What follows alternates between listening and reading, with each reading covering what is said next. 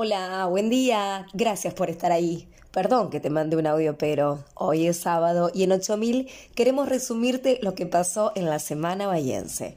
Empecemos con algunas buenas. El periodista bayense Augusto Meyer supo desde chico que era adoptado y tras investigar durante 16 años pudo conocer a su madre biológica.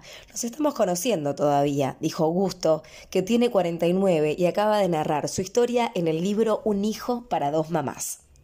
Andrea Tuminelo entró en el cuerpo de bomberos voluntarios de Serri hace más de 20 años y en 2019 se convirtió en la primera jefa. En el cuartel lo manejamos así. No importa si sos varón o mujer, si te lo mereces, ahí tenés tu reconocimiento, aseguró. El volante aurinegro Brian Guille le cumplió el sueño a Aymara, una nena de 10 años que padece leucemia y es fanática de Olimpo. Fue a visitarla a la casa y le firmó la camiseta. Y otra buena, Valentina Macri estudió en nuestra escuela de danzas, se fue a vivir a Buenos Aires y ahora integra el show de Fátima Flores. Fui dos o tres fines de semana y quedé. Fue el empujón que necesitaba, contó. Ahora vamos con otras noticias que no nos gustan para nada, pero están. YPF volvió a aumentar los combustibles, esta vez 7,5%.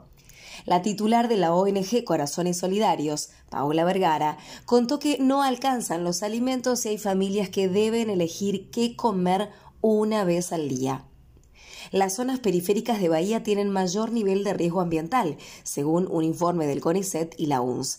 Cuando hablamos de ambiente urbano, incluimos cuestiones que afectan el día a día de las personas, como las bajas temperaturas, las tormentas, las inundaciones de calles, aclaró el becario Mauro Reyes Pontet a cargo del estudio. Vecinos de Vieites y Brasil están indignados por la catarata de materia fecal que corre por el sector. Vienen cada tanto y arreglan la vereda, pero con las cañerías no hacen nada, se quejó Rodrigo.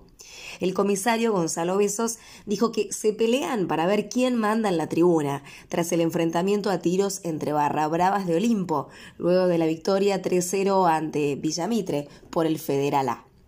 Algunas cositas más que nos dejaron estos días.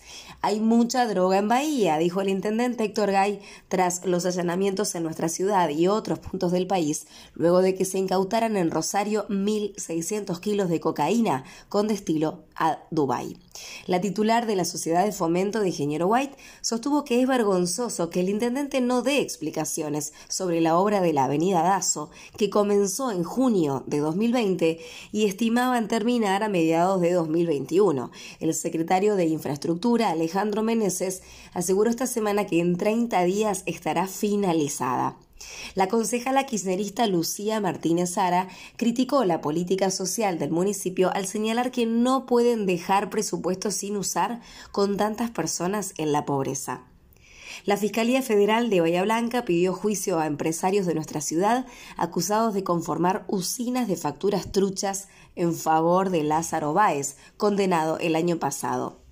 La solicitud alcanza a los miembros de dos grandes grupos de firmas fantasmas, Fica y Ferreira. También el contador Rogelio Alberto Changuía, bajo la imputación de integrar una asociación ilícita. Como siempre tenemos toques de orgullo bahiense. Carlos Muñoz Pérez, investigador de la Universidad Católica de Chile, publicó un artículo sobre nuestro pero al final. El hecho de que sea poco frecuente este tipo de uso en el mundo hispánico lo hace más valioso, como si fuera un animal raro, dijo.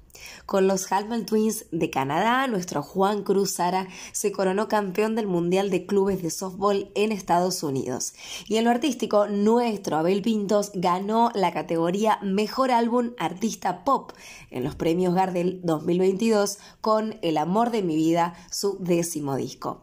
Ya empezó el fin de y Meteo Bahía del Conicet dice que después de este sábado soleado y ventoso con 15 grados de máxima, se espera para mañana otra jornada soleada con una máxima de 16 y para el lunes sol y viento con 21 grados de máxima. Esto es todo por hoy. Ya sabes, nos ubicas en la página 8000.ar, en las redes como arroba 8000 Bahía y en el email orgullobahiense arroba gmail.com. Soy Agustina Arias y me despido. Gracias por estar ahí hasta el sábado que viene. Ah, y perdón que te mande un audio, pero